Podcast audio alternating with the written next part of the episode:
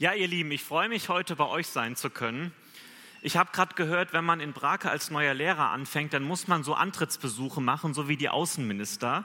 Bisher musste ich, glaube ich, nur hier in Espelkamp einen Antrittsbesuch machen. Also ihr scheint ganz besonders wichtig zu sein. Ich weiß nicht, wie ihr im Moment gerade die Welt seht. Wenn ich in die Nachrichten gucke, wenn ich Nachrichten lese, das ist fast schon manchmal deprimierend, dann habe ich den Eindruck, in unserer Welt ist ein großer Umbruch am Start. Das habe ich spätestens bei Corona gedacht, aber manches in unserer Welt, jetzt kommt noch ein Krieg dazu und wir haben irgendwie das Gefühl, unsere Welt ist aus den Fugen geraten. Man traut sich ja fast gar nicht mehr, neue Nachrichten zu lesen, weil es überall Schrecknisse gibt und man sich fragt, was ist mit unserer Welt bloß los? Wie geht das weiter? Dann gibt es noch Nachrichten, was ist mit China los? Gibt es da vielleicht irgendwann noch einen Krieg mit den USA und so? Und man kriegt irgendwie Angst und fragt sich, was ist los? Unsere Welt ist offenbar im Umbruch.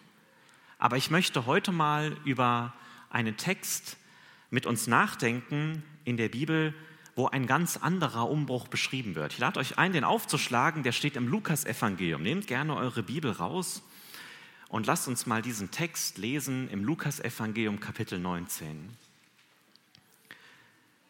Ich lese mal ab Vers 11.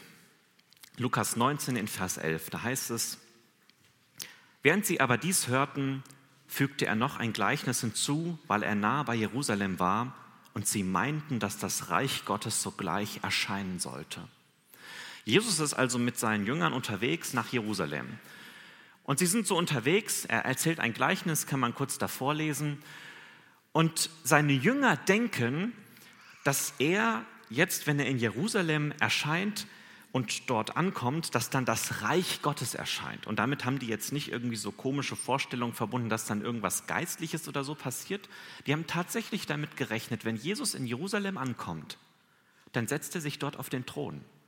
Und dann bringt er Ordnung in das Chaos dieser Welt. Und damals, zu der Zeit, gab es auch viel Chaos. Damals hat man auch von Kriegen gehört. Damals hat man auch von Unruhe gehört. Damals hat man sich auch gefragt, wie geht das mit dieser Welt weiter? Und die Hoffnung der Jünger ist, wenn Jesus jetzt nach Jerusalem kommt, das steht ganz kurz davor, dann wird er in dieser Welt für Ordnung sorgen. Und man kannte die alttestamentlichen Prophetien.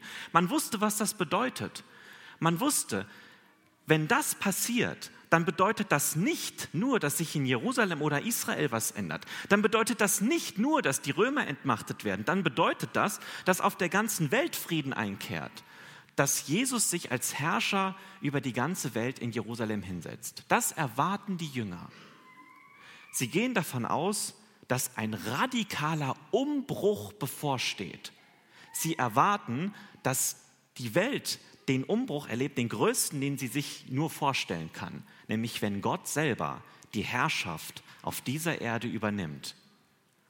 Und Jesus geht nach Jerusalem und er weiß, das wird ganz anders laufen jetzt. Und er versucht jetzt den Jüngern ein Gleichnis zu erklären, vorzulegen, indem er deutlich macht, was die Jünger eigentlich erwartet und versucht sie vorzubereiten auf etwas anderes. Und er sagt, in Vers 12. Er sprach nun, ein hochgeborener Mann zog in ein fernes Land, um ein Reich für sich zu empfangen und wiederzukommen.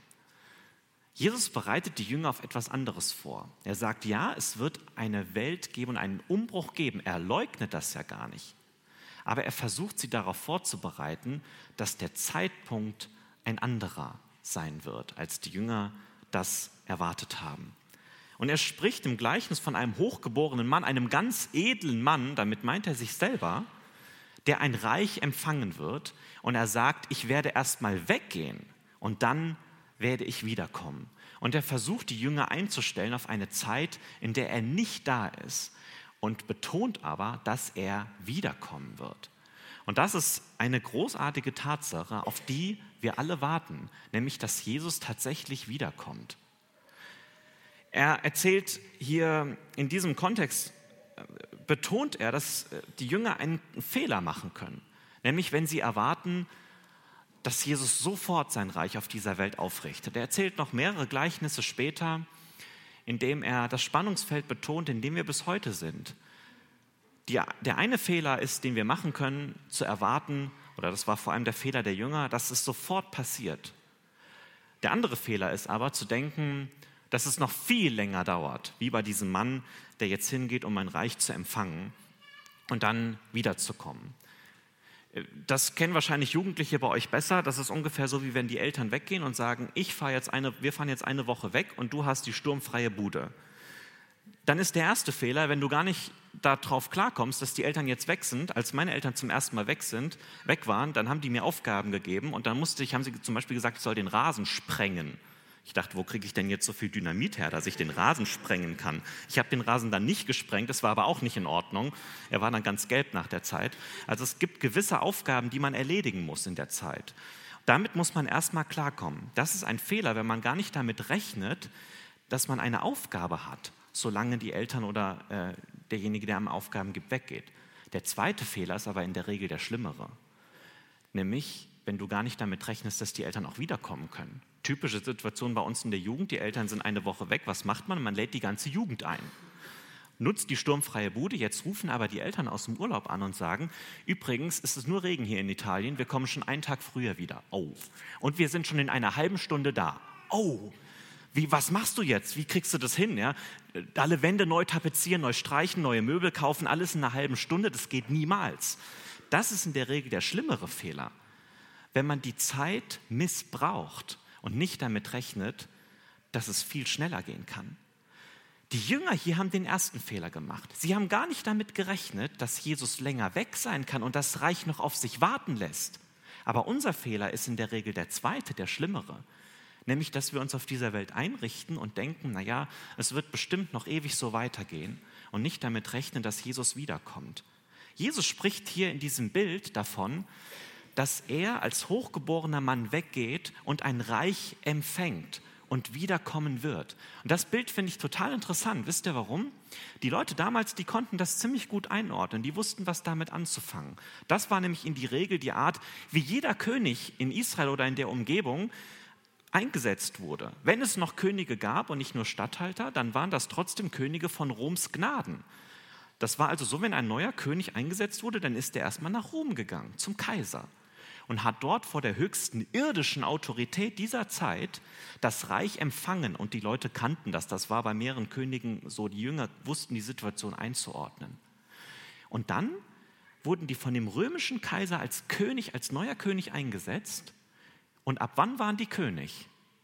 Ab dem Moment, wo der Kaiser gesagt hat, du bist jetzt neuer König, dann hatten die schon ein Reich und waren als König eingesetzt und dann hatten sie nur noch den Rückweg vor sich und kamen irgendwann zurück in ihr Land und traten da tatsächlich als König auf.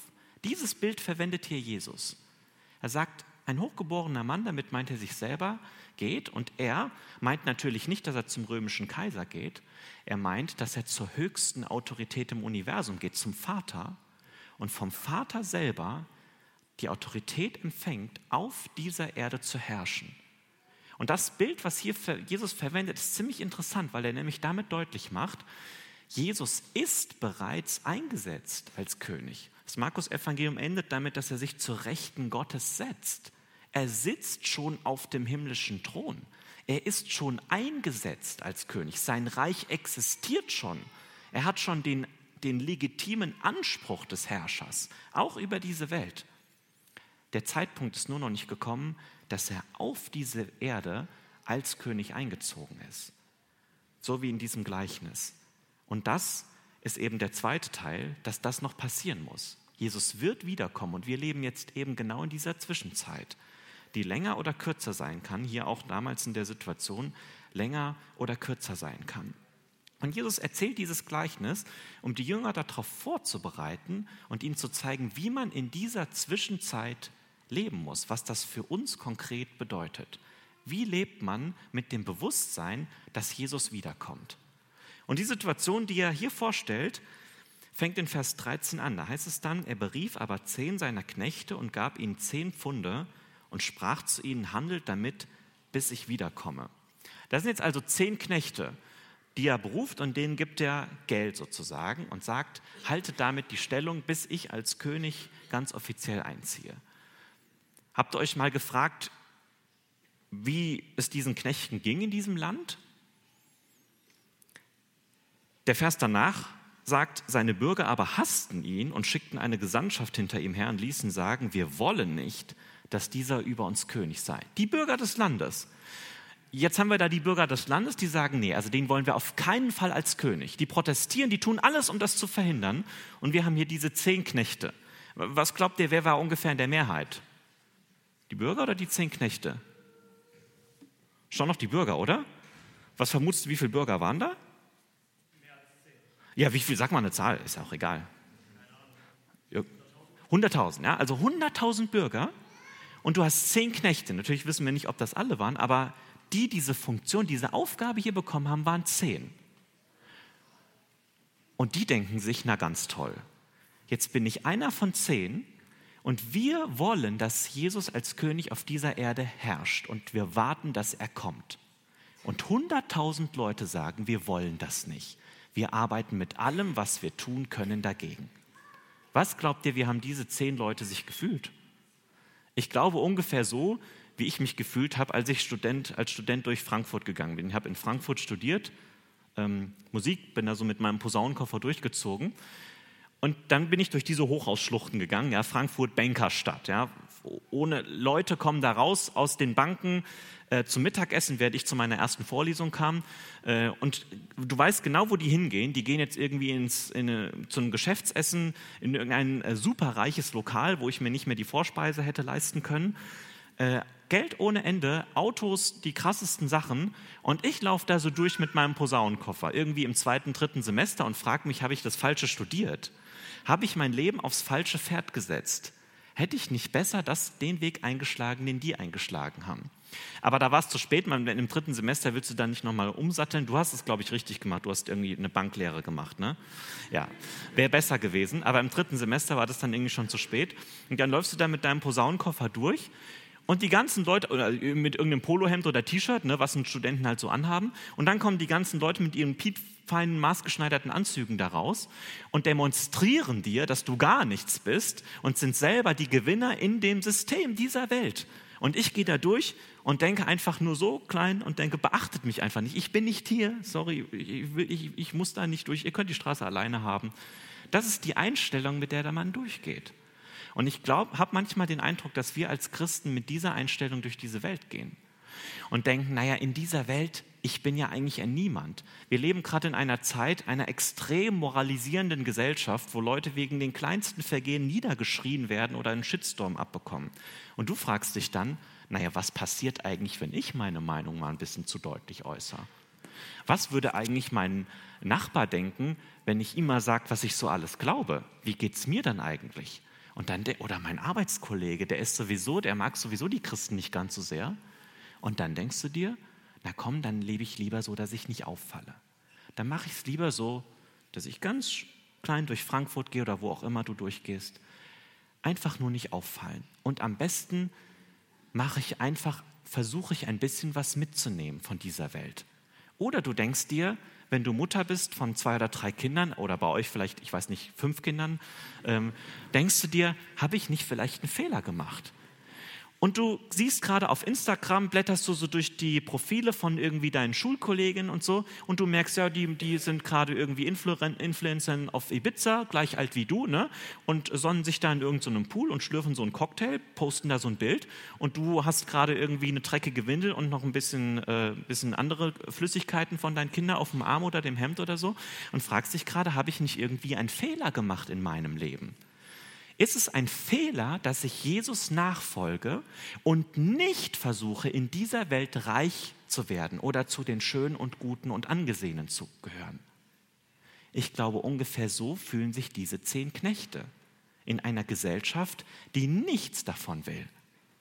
Aber ein Glück, der Herr gibt diesen Knechten hier was mit. Er gibt ihnen jeder ein Pfund mit, ein Pfund Silber. Und du denkst dir, gut, damit sollte sich was reißen lassen, mit einem Pfund Silber.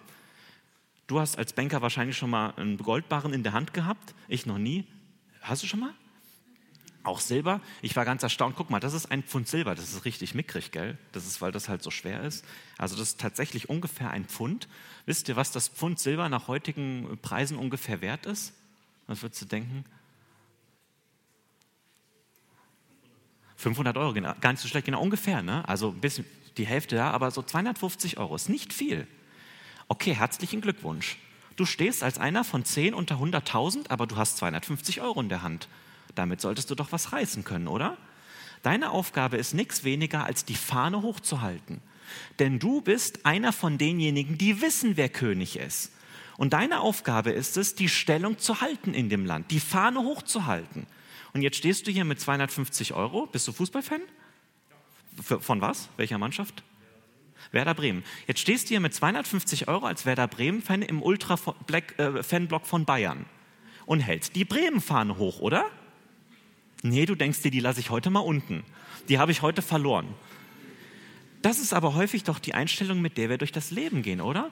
Wir denken, was kann ich, kleiner Hansel, schon machen? Ja, und sicher, wir haben Gaben bekommen. Aber du denkst dir, meine Gaben sind eh nichts wert. Was kann ich schon machen? Welchen Prediger wie Spurgeon, dann könnte ich predigen und 40.000 Leute würden sich bekehren. Dann wäre es gut. Habe ich aber nicht, bin ich aber nicht. Und du denkst dir, ich bin einfach in meinem kleinen Umfeld. Was kann ich schon machen? Ich kann ein bisschen Bilder malen, denkst du dir. Was soll ich schon machen können damit? Und die Aufgabe ist, geh mit dem, was du hast und handle. Und wir fühlen uns entmutigt. Und genau deshalb erzählt Jesus den Jüngern dieses Gleichnis. Genau weil er weiß, dir und mir geht es genauso, wie diesen zehn Knechten. Und er sagt, wisst ihr was? Jetzt fühlt ihr euch heute auf der Verliererseite und fühlt und denkt, ich bin in der Defensive am besten, ich bin gar nicht so laut und sitze es einfach nur aus. Aber was besser wäre es, wenn wir mutig Stellung beziehen würden. Wisst ihr, wer das hier ist? Das ist Michael Burry. Der hat dort gewohnt in der Finanzmetropole seiner Zeit, in New York, wo die Banken äh, der Welt angesiedelt waren. Und der ist tatsächlich so, wie er da aussieht, das ist, bin ich als Student, genau, obwohl ich genauso aussah. Also man sieht, der hat Shorts an, falls ihr das sieht, ne, und ein T-Shirt. So bin ich als Student natürlich auch durch die Bankenviertel äh, da gelaufen. Aber der ist so in die Banken reingelaufen, der ist so zur Arbeit gegangen. Der war einer von denen. Aber was ihn unterschieden hat, war, dass er gesagt hat, das ganze System, was wir hier um uns herum sehen, all dieser Glanz, das Pompöse, das, was uns Angst macht, das, was so mächtig scheint, wo wir uns so wehrlos gegen fühlen, das wird alles zusammenbrechen. Das ist alles faul von innen. Und er hat irgendwas ganz Komisches gemacht. Er hat den Finanzmarkt geschortet. Da könnt ihr ja den Christen ja nochmal fragen, was das ist. Da kann man irgendwie wetten auf eine Aktie, dass eine andere Aktie äh, äh schlecht in der Wette abschneidet, irgendwie sowas. Ähm, und der hat gesagt, das ganze System ist faul. Und alle haben gedacht, was bist du für ein schräger Vogel? Du kommst hier mit Shorts, was willst du? Du gehörst nicht dazu, du bist ein Nichts, du bist ein Niemand, du bist komisch. Genauso wie die Leute vielleicht von dir denken oder von mir. Bis, ja, bis der 15. September 2008 kam. Der Tag, an dem die Lehman Brothers pleite ging, große Bank. Und Leute, die vorher noch in den piekfeinen Restaurants essen waren und mit ihrem Wagen davor gefahren sind, am nächsten Tag ihren Schreibtisch in so einem großen Pappkarton aus der Filiale rausgetragen haben. Von einem auf den anderen Tag ist das ganze System zusammengebrochen. Und der Mann hat dadurch 800 Millionen Dollar gemacht. Kannst du dir das vorstellen? Für Anleger und davon irgendwie 100 Millionen Dollar für sich selber. Der hat investiert vorher. Und von einem auf den anderen Tag war ein Umbruch da in der Welt. Und die Welt war eine andere geworden. Und die, die vorher auf der Gewinnerseite standen, standen plötzlich auf der Verliererseite. Und er, der vorher der schräge Vogel war, aber wusste, wie er investiert, der wusste, dass es ein danach geben wird und richtig investiert hat, stand plötzlich auf der Gewinnerseite mit 100 Millionen Dollar. Ja, ich freue mich schon, wenn ich 100 Dollar habe. Ich wüsste gar nicht, was ich, was ich mit 100 Millionen Dollar machen kann. Ehrlich nicht. Ich habe keine Ahnung. Das sprengt irgendwie meine Kategorien. Weißt du, was du mit einer Million machen könntest? Ich auch nicht. Könnte ich mir vielleicht gerade noch vorstellen. Also da gäbe es schon noch das ein oder andere Auto, was ich mir vorstellen könnte, man dafür gut kriegt. Aber bei 10 Millionen Dollar hört es dann auf. Ich habe keine Vorstellung mehr. Das sprengt meine Kategorien. Merkt ihr? Von einem Moment auf den anderen. Genau das ist das, was Jesus hier sagt. Er stellt den Jüngern hier zwei Wege vor. Der eine Weg ist zu sagen, ich lasse mich einschüchtern von dem, was mir groß vorkommt und wo ich Angst vor habe, von dem System dieser Welt, von dem Reichtum, von der Berühmtheit, wo ich denke, vielleicht da bin ich ein Loser. Und der andere Weg ist, ich investiere mutig und werde vielleicht als schräger Vogel angesehen. Aber ich weiß, das, was wir heute sehen, wird nicht alles bestehen bleiben. Das ist nicht das System, was in Ewigkeit besteht. Wenn Jesus wiederkommt, gelten ganz andere Maßstäbe. Und dann wird er diese Welt komplett auf den Kopf stellen. Und davon handelt Vers 15. Da heißt es, und es geschah, als er zurückkam, nachdem er das Reich empfangen hatte, da sagte er, man solle diese Knechte, denen er das Geld gegeben hatte, zu ihm rufen, damit er erfahre, was ein jeder erhandelt habe. Der erste kam herbei und sagte, Herr, dein Pfund hat zehn Pfund hinzubekommen. Und er sprach zu ihm, recht so, du guter Knecht. Jesus stellt jetzt zwei Wege vor, genau diese zwei Wege, die wir gesehen haben. Der eine Weg, der hier von dem guten Knecht äh, gezeichnet wird, ist der, der mutig investiert und sich nicht unterkriegen lässt, obwohl er scheinbar zu den Losern gehört. Und was er macht, ist, dass er mit dem wenigen, was er hat, handelt. Dieser Knecht, der hier äh, das Lob bekommt, dass er ein guter Knecht ist, der handelt mit dem Blick auf einen gnädigen Herrn. Er ist mutig und investiert das, was er hat. An der Stelle fragst du dich und denkst, hm, ich weiß gar nicht, ob dieser Herr so gut ist in dem Gleichnis. Das wirkt doch eigentlich ein bisschen fies, oder? Der geht weg, lässt seine Knechte irgendwie mit einem Pfund da zurück macht nichts, jetzt kommt er wieder und jetzt bewertet er jeden Knecht nur danach, wie viel Profit er erwirkt hat. Und du fühlst dich vielleicht genauso und denkst, na gut, jetzt habe ich so wenig, habe vielleicht meine Gaben in dieser Welt, mit denen ich die Stellung halten kann, mit denen ich ein Zeugnis für Jesus sein kann. Was mache ich damit? Und wenn ich es falsch mache oder zu schlecht anpacke oder Jesus zu wenig Profit bringe durch mein Leben, wird er wiederkommen und am Schluss einfach nur einen Strich unter mein Leben machen und gucken, was für ihn bei rausgekommen ist. Ist das ein gnädiger Herr? Ist es da nicht besser zu sagen, oh, das ist ein strenger Herr, vor dem habe ich Angst.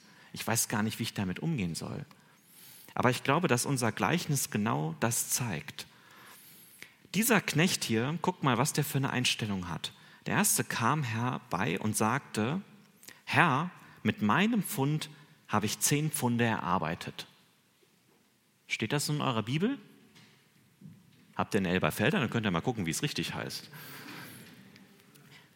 Guckt mal, was der Text sagt. Der erste kam herbei und sagt, der Herr, dein Pfund. Dieser Knecht weiß genau, das, was er bekommen hat, ist nicht seins. Er sieht es auch nicht so an, als hätte er einen Besitz gehabt, mit dem er jetzt etwas tun muss. Er weiß, alles, was er bekommen hat, ist im Prinzip ein Geschenk gewesen. Was ist dieses Pfund, was du geschenkt bekommen hast? Das kann sein, dass das deine Gaben sind, die du bekommen hast. Jeder von uns hat Gaben bekommen. Ja, und du sagst jetzt sofort, ja klar habe ich eine Gabe. Ich kann vielleicht hier im Chor mitsingen. Ich kann vielleicht Klavier spielen. Aber was ist das schon in dieser Welt? Ja, aber wir reden ja auch nur von einem Pfund, von 250 Euro, oder? Das ist nicht viel. Aber es ist etwas, mit dem du etwas tun kannst. Und was von uns erwartet ist, ist mit dem wenigen, was wir haben, treu zu Jesus zu stehen. Ich weiß nicht, was deine Gabe ist. Meine Gabe ist es zum Beispiel nicht zu malen. Ich habe meiner Frau einmal ein Bild gemalt, das hat sie dann aus Höflichkeit irgendwie ein paar Jahre aufbewahrt und dann beim nächsten Umzug wurde es irgendwie nicht mehr gefunden. Keiner weiß, was damit passiert ist. Wenn ich ein Bild malen würde, eine Postkarte, um dich zu ermutigen, du wärst so entmutigt, du würdest, ich weiß nicht, was passieren würde, du würdest den ganzen Tag nicht mehr glauben können oder so. Aber jemand von euch kann das vielleicht. Jemand von euch hat vielleicht die Gabe, einfach was Schönes für den anderen zu machen. Und du sagst, ja, das ist nicht viel, ja, das ist vielleicht auch so. Aber mit dem wenigen, was du hast, kannst du investieren und etwas bewirken. Und Jesus verlangt ja nicht, dass wir sein Reich hier auf der Erde errichten. Er kommt als König und wird das selber tun. Unsere Aufgabe ist aber, hier die Stellung für ihn zu halten und Leute auf diesen kommenden König hinzuweisen. Und dazu kannst du mit dem, was du hast, was machen. Und du denkst vielleicht, na gut, ich kann aber auch nicht malen und ich kann auch nicht Musik machen. Aber weißt du was? Eine Gabe, die du bekommen hast, ist, dass du hier lebst in Deutschland. Dafür hast du auch nichts getan, vermute ich mal. Ihr jungen Leute, du hast wahrscheinlich eine Lebenserwartung von, ich weiß es nicht, ungefähr 90 Jahren. Du daneben, deine Lebenserwartung ist deutlich höher, ist bei Frauen immer so, vielleicht statistisch 94 Jahre. Wisst ihr, wie die Lebenserwartung im Chart ist? 40 Jahre. Ihr alle, wir alle, die wir hier sind, haben alleine dadurch, dass wir hier in einem Land leben, wo es uns relativ gut geht, viele Möglichkeiten, die wir nutzen können. Auch das gehört dazu. Du sagst vielleicht, äh, ich bin Schüler, was kann ich schon machen? Ja, als Schüler hast du heute Zeit, ist dir vielleicht gar nicht so bewusst gewesen. Ne? Spätestens, wenn du anfängst zu studieren und abends merkst, ich muss mal aufstehen, bevor der Aldi zumacht, dann merkst du, dass du Zeit hast als Student. Wir haben heute viel Zeit. Ich habe in den Semesterferien mehr Zeit gehabt als manch einer in vielen Jahren seines Lebens. Ähm, wir waren mal in äh, Afrika und da hat uns ein Missionar aus dem Chart erzählt.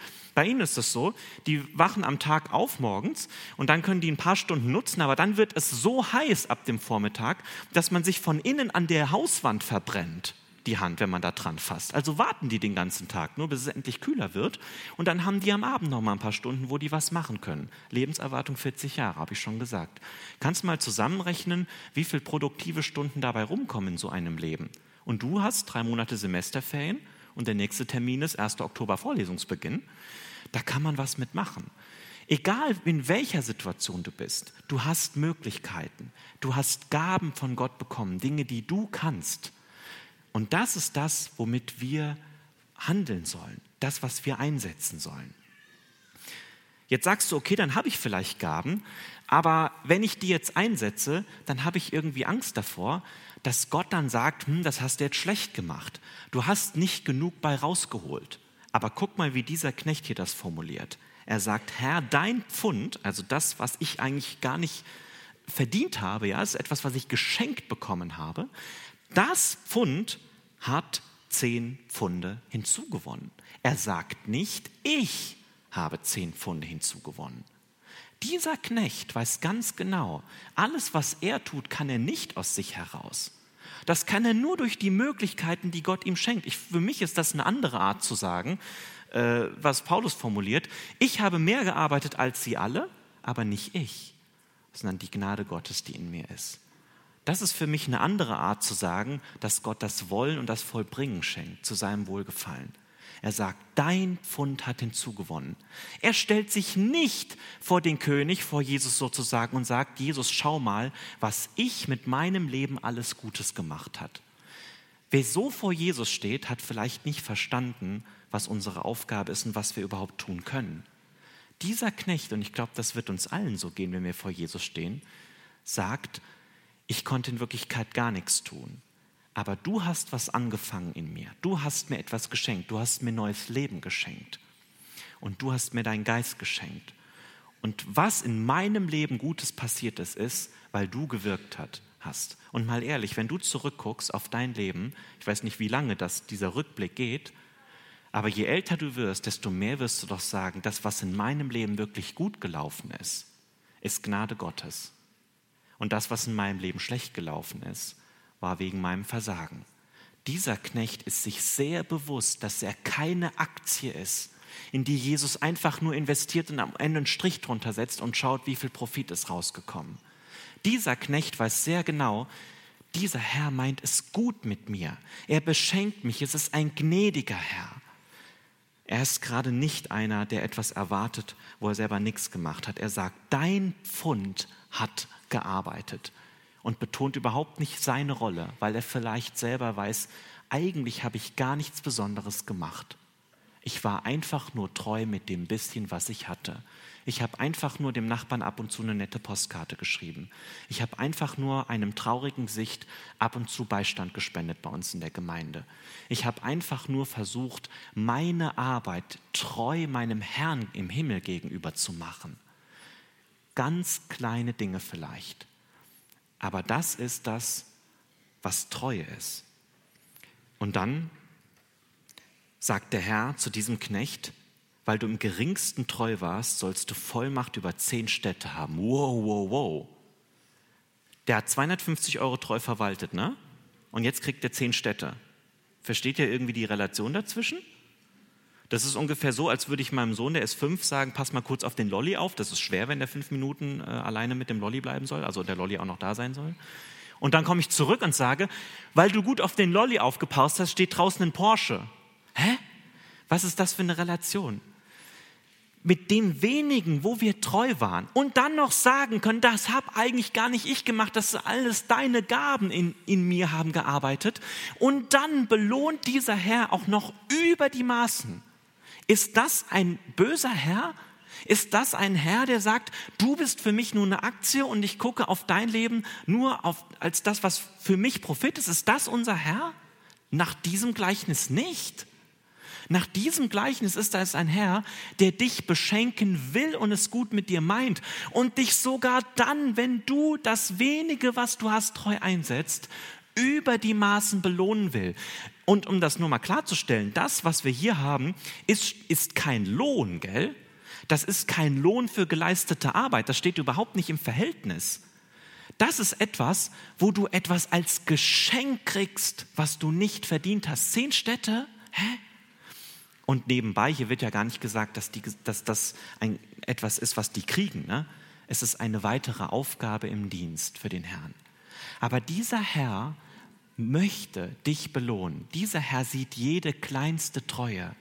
Dieser Herr schaut nicht bei dir im Leben, oh, was hast du heute mit deinen Gaben gemacht, schon wieder schlecht investiert, Böp. Nein, dieser Herr will dich belohnen. Er meint es gut mit dir und er motiviert und sagt, jeder kleinste treue Erweis, den du ja und in einer schwierigen Situation, in einer Welt, die feindlich ist, bringst, den sieht er ganz besonders.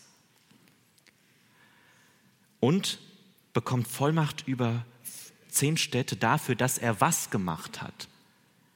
Dass er zehn Pfunde dazu gewonnen hat. Er sagt hier, recht so, du guter Knecht, weil du im geringsten treu warst. Dieser Herr schaut auf Treue. Dieser Herr schaut nicht auf Leistung. Weißt du, was der Unterschied zwischen Leistung und Treue ist? Leistung ist, wenn ich vor Jesus stehe und Jesus fragt mich, wie viele Leute hast du mit deinen Bildern ermutigt? Und ich sage null Menschen. Und dann kommt jemand anders von euch, ich weiß nicht, wer ist kreativ von euch, bist du kreativ? Nicht? Du? Kannst du malen? Kannst du malen? Kann jemand von euch malen? Du, ja, genau, sehr gut. Also nehmen wir mal an, nehmen wir mal an, du, ja, du auch. Okay, ihr beide, ja. Nehmen wir mal an, ihr malt zusammen ein Bild, ja, und habt zusammen zehn tolle äh, Internetseiten gestaltet oder vielleicht zehn tolle Postkarten und dadurch Leute ermutigt. Dann war das viel mehr, als ich gemacht habe.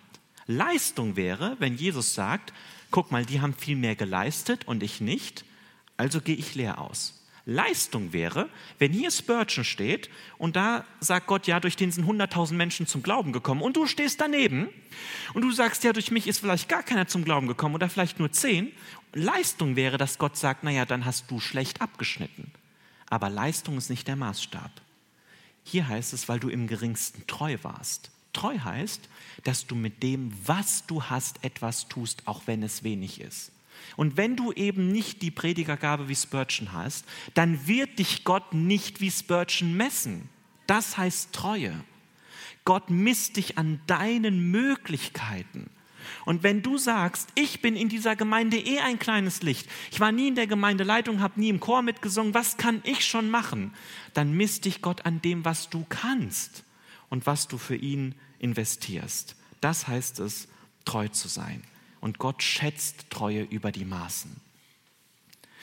Das Gegenteil davon wäre ein Knecht, der danach kommt. Er kommt noch ein guter Knecht, ja, aber dann in Vers 20 heißt es, und der andere kam und sagte, Herr, siehe, hier ist dein Pfund, das ich in einem Schweißtuch verwahrt hielt, denn ich fürchtete dich, weil du ein strenger Mann bist. Du nimmst, was du nicht hingelegt, und du erntest, was du nicht gesät hast.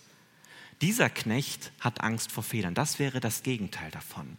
Dieser Knecht hat Angst, Fehler zu machen. Und er denkt, dass Gott ein harter Herr ist. Und er nimmt einfach das, was er hat an Gaben und packt es in ein Schweißtuch und gibt es ihm zurück. Ich weiß gar nicht, ob ich 250 Euro in einem Schweißtuch wiederhaben will. Aber das ist nicht der beste, ist abgesehen davon schon nicht der beste Weg. Dieser Knecht sagt sich, oh, wenn Jesus wiederkommt, dann wird er ganz böse auf mein Leben gucken. Dann wird er ganz hart abrechnen. Ich habe Angst davor, Fehler zu machen. Also versuche ich einfach nichts falsch zu machen. Ich gehe in die Gemeinde, ich mache nichts falsch, mache aber auch nicht richtig. Ich investiere mein Leben nicht in Jesus, sondern mache alles so, dass es nach außen hin gut aussieht. Ich gehe den sicheren Weg, weil ich Angst davor habe, Fehler zu machen. Das wäre ungefähr das Verhalten von diesem Knecht. Das kannst du machen. Als Jugendlicher denkt man ja, das ist eigentlich eine gute Idee, oder? Ich mache in der Gemeinde mit, so dass ich safe bin, dass ich, wenn Jesus wiederkomme, dabei bin. Aber sonst in meinem Leben nehme ich das Beste mit von dem, was ich hier haben kann dann versuche ich eben auch viele Likes auf Instagram zu bekommen. Dann versuche ich eben mitzuschwimmen in dieser Welt. Dann versuche ich eben einen Job zu nehmen, der nicht ganz so schlecht bezahlt wird. Dass ich in dieser Welt wer bin, dass ich mithalten kann, dass ich nicht wie ein kleines Hühnchen oder Mäuschen durch Frankfurt gehen muss. Kannst du machen. Dieser Knecht hat es auch so gemacht. Aber das Problem war, der Grund, warum er das so gemacht hat, war Angst. Er hat Angst gehabt vor einem harten Herrn. Und er drückt das auch aus. Er sagt, weil du ein strenger Mann bist, du nimmst, was du nicht hingelegt und du erntest, was du nicht gesät hast. Ja, stimmt das eigentlich, was der sagt? Ist es denn eigentlich richtig, was er sagt, dass du erntest, wo du nicht gesät hast? Entspricht das dem, was wir bisher im Gleichnis gesehen haben? Ein Herr, der zehn Pfunde gibt?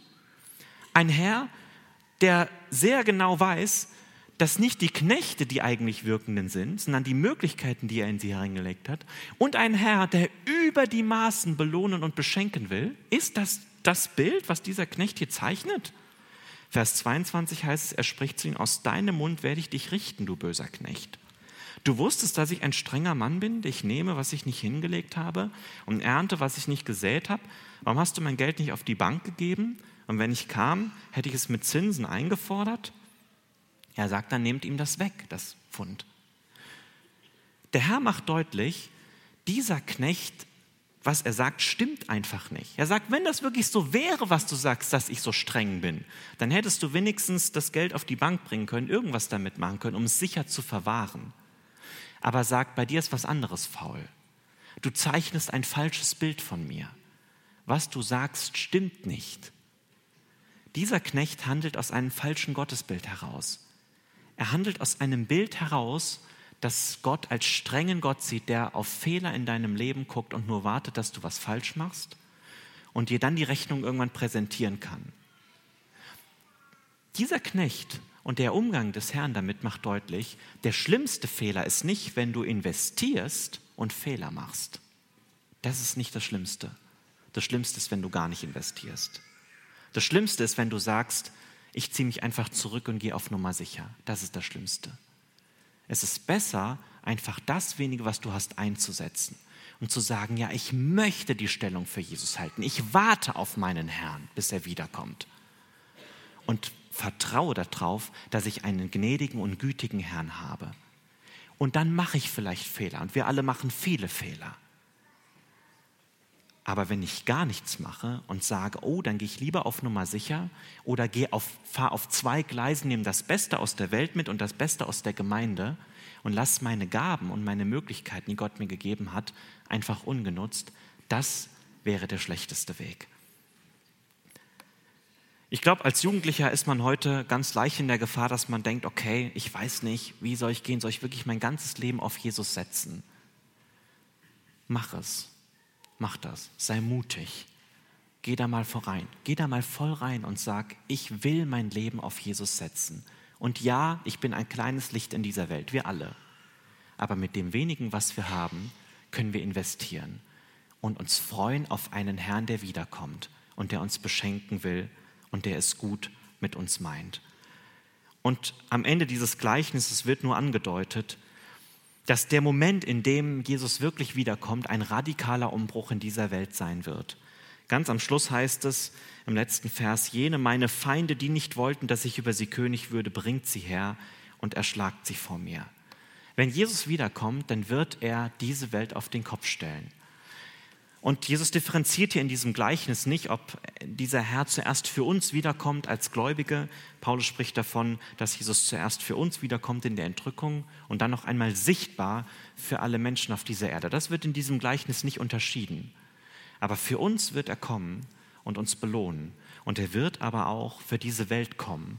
Und dann wird er diese Welt auf den Kopf stellen. Und wer vorher auf der Gewinnerseite stand, kann dann auf der Verliererseite stehen, je nachdem, wie er zu Jesus stand, ob er an ihn geglaubt hat und zu Jesus gehört hat. Dieser faule Knecht, dieser böse Knecht, der hier erwähnt wird, der soll uns keine Angst machen. Hier geht es auch nicht um die Frage, ist er jetzt gläubig oder nicht. Das ist einfach eine Haltung, die Jesus an diesem Knecht deutlich macht und zeigt, das ist nicht die Haltung, aus der wir handeln sollen, selbst wenn das oft so ist. Das sollte nicht unsere Haltung sein. Und dieses Gleichnis will uns motivieren und Mut machen. Ja, wir sind nicht die Mehrheit in der Welt heute. Ja, wir haben nicht viele Möglichkeiten. Und ja, wir werden diese Welt nicht umkrempeln. Und ja, deine und meine Möglichkeiten sind beschränkt. Aber wir dürfen Mut haben, weil wir einen starken Herrn an unserer Seite haben, der es gut mit uns meint, der wiederkommen wird und der einmal für uns kommen wird als ein Belohner. Ist das nicht genial? Jesus wird wiederkommen. Das wird der wahre Umbruch sein der Welt. Und für uns, für dich und mich lohnt es sich, voll auf ihn zu setzen. Es lohnt sich, voll auf ihn zu setzen, auf den Herrn, der in dieser Situation damals selber nach Jerusalem gegangen ist, Feindschaft erduldet hat, Spott erduldet hat und gestorben ist. Für dich und mich. Wir haben einen Herrn, der diesen Weg selbst vorangegangen ist der für uns gestorben ist und wir dürfen ihm danach gehen. Wir wollen jetzt ja zusammen daran denken, was Jesus getan hat, aber dieser Herr ist derselbe, den wir auch erwarten. Und es lohnt sich, auf ihn zu setzen. Das wünsche ich uns allen und das wünsche ich auch mir in meinem Leben, dass ich das mehr tue.